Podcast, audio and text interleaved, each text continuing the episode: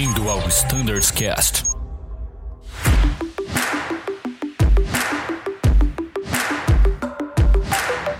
Fala pessoal, chegamos à parte final desta conversa no episódio do Embraer. Estamos aqui com o comandante Martinelli, com o comandante Brondani, que se juntou a nós no decorrer deste episódio para falar de vários assuntos, alguns tópicos importantes, algumas dúvidas que temos no simulador, né?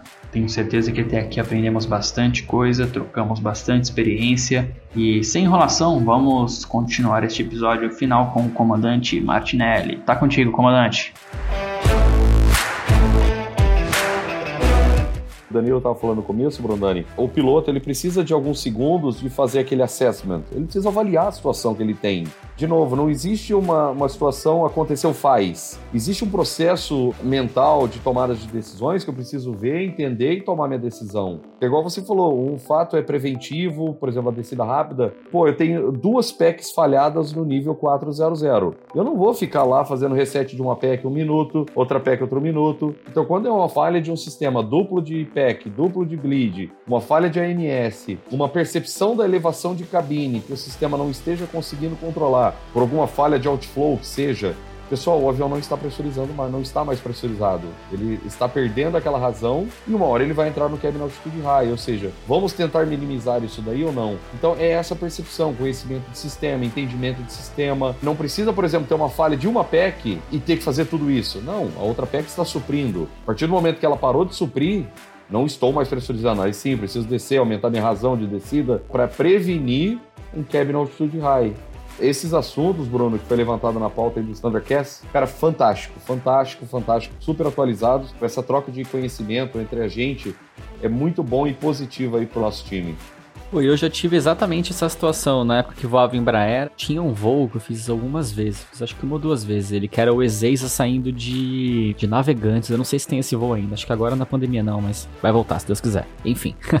e na volta, eu nunca esqueço, a gente perdeu uma PEC ok, uma PEC, tranquilo. É, se eu não me engano, o limitante era o 3 ou no 0, não lembro agora, mas a gente tinha um limitante. Se era PEC ou se era bleed que a gente perdeu. Primeira coisa que a gente fez, opa, peraí, como é que tá a pressurização? Tá subindo, vamos descer. Aí descemos pra esse nível. 10 segundos depois perdemos a outra PEC. Aí, amigo, já virou uma descida rápida. A gente iniciou a descida e durante a descida a gente conseguiu recuperar uma das PECs. Ficamos no nível limitado para ela e pronto. Resolveu a situação, gerenciou o combustível, era adequado, tava próximo da descida já para navegantes e acabou. Tudo porque a gente também tomou a iniciativa de, pô, já perdemos uma, cara. Já tá subindo essa cabine. Meu avião tá me avisando que não tá dando conta a PEC remanescente. A gente precisa tomar alguma ação com as informações que o avião tá transmitindo, né? E a gente tomou ação e no final deu tudo certo. Acho que todo mundo teria experiência para contar aqui de algo semelhante, né? Seja no simulador ou seja na vida real. Exatamente. Mas é isso, a gente tá lá para tomar essas decisões, né, pessoal?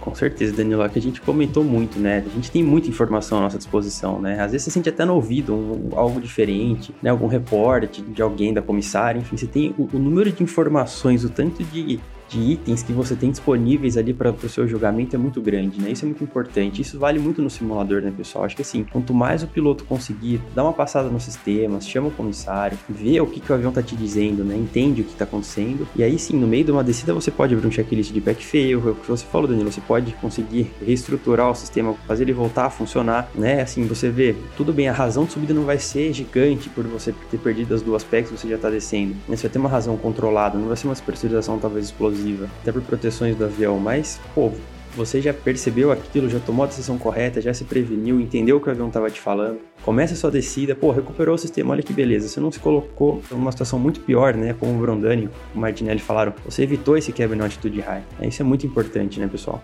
Voltando àquela divisão né, das colunas, a gente colocou na primeira coluna o Cabin Altitude High. Né? Então, Cabin Altitude High, essa palavrinha ali de suspeita né, de drone estrutural, né, sempre existia, parênteses, sempre existia uma dúvida com relação à velocidade na descida. Né? E, assim, o Martinelli acompanhou também algumas discussões que a gente teve no ensino, né? Quando se introduziu uma, uma tabela de VA, em função de altitude, né, as dúvidas aumentaram. Então, por exemplo, tipo assim, é, eu tive suspeita de dano estrutural, pedi para a comissária fazer a verificação de portas, alguma, enfim, algum dano visível, etc, etc, etc, né, pelas nossas indicações, enfim, pelo barulho, etc. É, aí ela trazia informação, eu olhava na sinótica ali, não via nenhuma porta aberta, né, aí aumentava a velocidade. Né? Então tinha essa dúvida, né? sempre existiu essa dúvida com relação a gente percebia assim pilotos mais antigos, pilotos mais experientes, enfim, né? Tinha uma postura diferente no que diz respeito à escolha da velocidade da descida. Então a palavra suspeita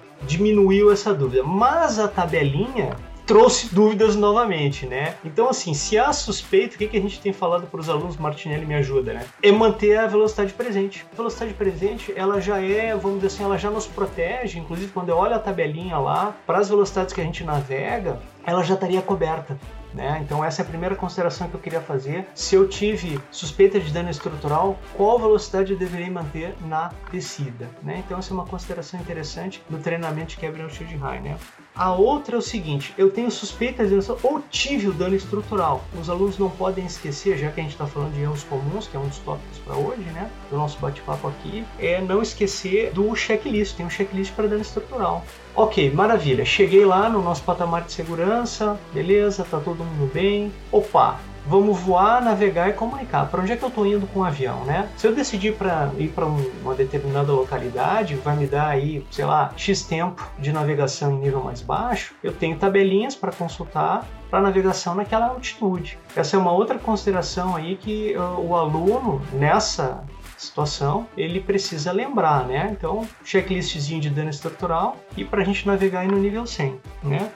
A outra, assim, que me parece bastante interessante, aí mais uma vez eu pedi ajuda aí para o Martinelli para ele dar a opinião dele, né? É o seguinte: beleza, eu nivelei no nível 100, né? Tô lá navegando, decidi, verifiquei minhas tabelas de performance, vou chegar no meu uh, Near Suitable Airport com segurança, com margem, etc, né? Só que o Mayday permanece, né? Então a gente tem alteração no consign, você está em emergência, né? O aeroporto que você vai pousar, ele, vamos dizer assim, ativou todos os procedimentos para atender aquela aeronave que está chegando em emergência. Ok. Aí o piloto pousa o avião e sai taxiando, como se nada tivesse acontecido, né? Se a intenção do piloto é essa, ele tem que cancelar o Mayday. De novo, como a ideia era falar de erros mais comuns, né? Essa é uma consideração. Então, se eu estou em emergência, pousa a aeronave, para sobre a pista, atenção, guarda instruções. Agora vamos ver o que, que a gente vai fazer, né? Ou se não vai acontecer isso, então a gente cancela o Mayday.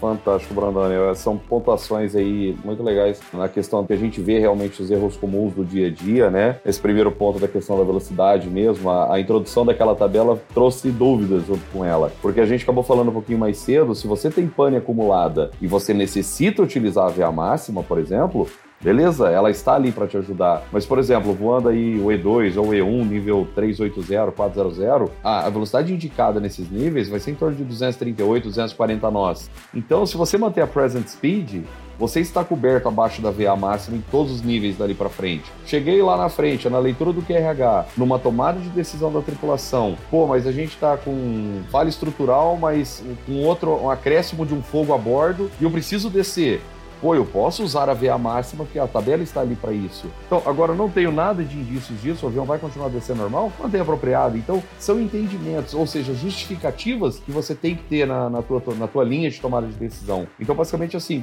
a VA máxima está ali, lembrando também que tem o structural damage para ser lido se precisar no caso de um dano, as tabelas de, de navegação no nível 100, justamente bem lembrado, ou seja, o voo continua voar, navegar e comunicar. Chegou no nível 100, eu tenho que refazer tudo de novo. Então, se você coloca três perguntas na sua cabeça, o avião está voando com segurança? Estou voando. Vou navegar para onde? E vou comunicar o quê? Então, são os pilares de um, de um, de um processo de decisão muito legal que vocês conseguem colocar nessas demandas, né? E você consegue fechar esses conceitos de, de pilares de segurança, o ponto do Mayday. Pô, o Mayday é para descer, para quebrar todos os níveis sem qualquer restrição. Nivelei no nível 100, a comissária informou que não tem nenhum dano estrutural, não existe nenhuma rasgo em fuselagem, não tem um grupo de passageiros que estão desacordados, que vai precisar de atendimento médico. São N hipóteses que ela chega no nível 100. Pô, comandante, tá tudo bem aqui, o avião tá bem, não tem dano estrutural. Eu já fiz a minha, meu na altitude high, já fiz minha descida em Mayday.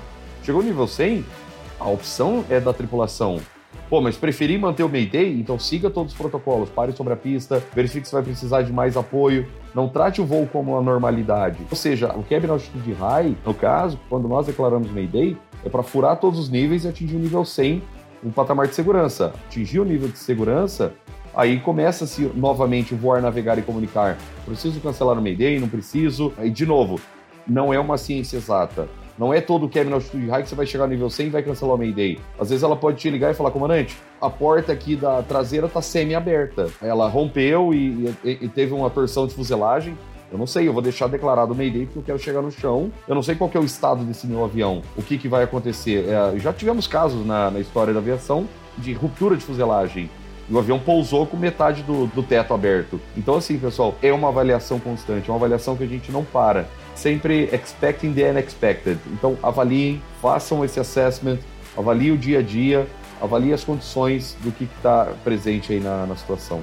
Maravilha, perfeito eu já percebi assim, é uma... quando a gente coloca essas colunas, né, Cabin Altitude High, Emergency Descent, e Rapid Descent, né? Eu costumo enfatizar para os alunos o seguinte, e normalmente isso eu acabo fazendo no debriefing, né? Que aqui a condição é de emergência, né? Você está em emergência. A gente não tem tempo para ficar aguardando uma autorização de descida de um nível mais baixo, né? Exatamente como o Martinelli falou, né? A gente vai descer. Se necessário, você vai notificar a descida. Se necessário, você vai curvar para livrar o eixo da aerovia. Você está em emergência, né? Os órgãos ATC, eles têm que vamos dizer assim, fazer um esforço no sentido de trazer auxílio, ajuda, né? Separar as outras aeronaves da aeronave que está em emergência, né? Que declarou emergência, que está com código alocado de emergência, né? Então, já tivemos casos do é, o aluno ficar solicitando, ele não tem autorização, fica solicitando, né? E não desce, tem que descer.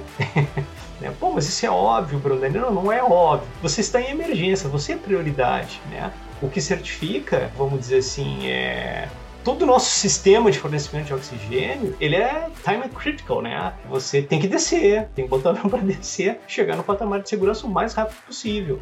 Né? Então, não vai ficar aguardando uma autorização. Agora, Rapid Descent, que é a última coluninha lá, ali é outra situação, né? Obviamente que se meu Rapid Descent estiver evoluindo para o Cabin Altitude High, aí a gente vai entrar em emergência. Mas a intenção da última coluninha do Rapid Descent é prevenir, como a gente comentou antes, né? Você ainda não está em emergência. Aí sim, na última coluna eu vou, é, o azul, tal, tal, tal, tal, tal, para a descida, né? Então, o Brodani está voltando para casa aqui, vindo para Porto Alegre, ao invés de ele pedir a descida em 100 milhas antes, ele vai pedir com 120, 130, 140, é uma descida. E vai ficar cuidando ali o nosso painelzinho de pressurização. Como que essa cabine está se comportando, né? Já me aconteceu, já me aconteceu duas vezes, né? Em uma das vezes até eu lembro que a comissária, até era uma comissária mais experiente, né? Ela chamou e disse o seguinte, comandante, é, a gente já está descendo, né? Né? O que, que a gente estava fazendo? A gente estava iniciando, uh, o nosso top of descent aconteceu antes, né? exatamente para prevenir um problema. Muito bem colocado, viu, Brandani? Muito legal essa pontuação da comunicação. Esse é um ponto que gera muita dúvida na descida rápida. O que, que eu declaro? Na verdade, você pede uma descida preventiva. Não conseguir contato ou o controle por algum motivo não, não te respondeu, aí sim, por falha de comunicação e a tua necessidade de descer, declara o PAMPAM e coloca o 7600, por falha de comunicação, porque a, a demanda da prevenção é maior e eu preciso de uma solicitação. Provavelmente colocando 7600 declarando PAMPAM, o controle vai. Mas não é pela descida, é pela falha de comunicação, no caso, e a necessidade da prevenção. Tô certo, Brandani? Eu me corrijo. Perfeito, perfeito. Perfeito. Perfeito. E aí, sim, se você conseguir autorização da descida rápida, vida que segue, desce normal, sem declarar nada.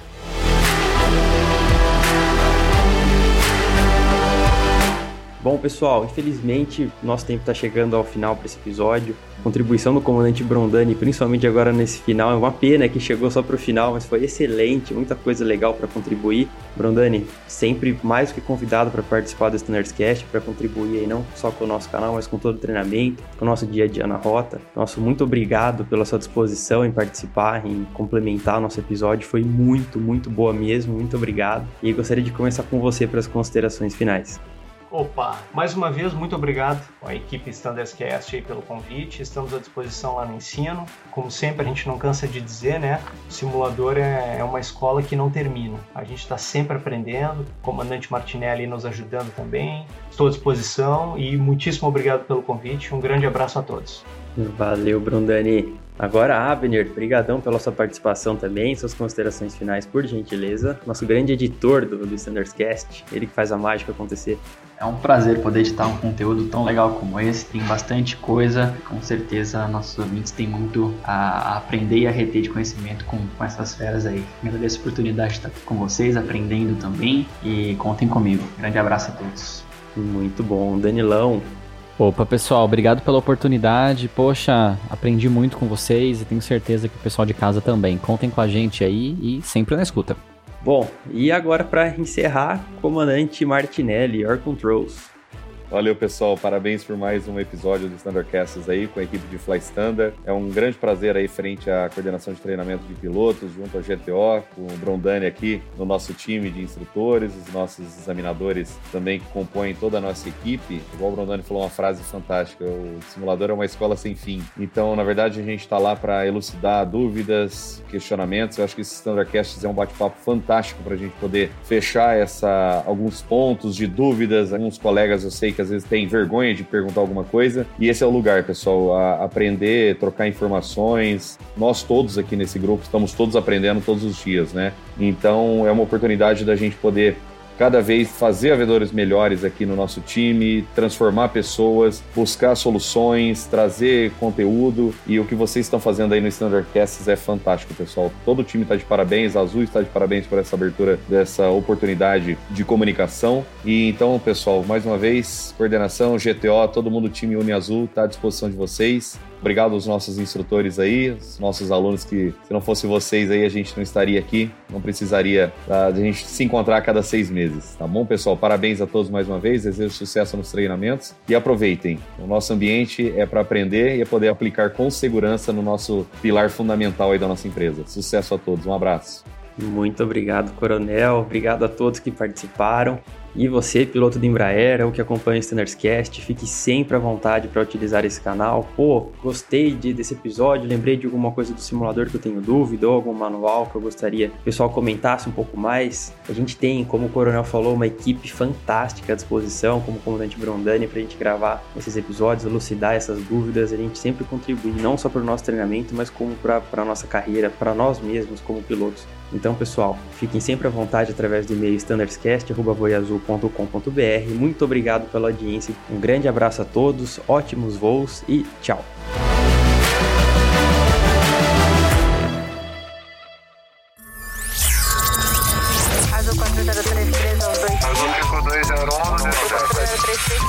Você ouviu ao Standards Cast.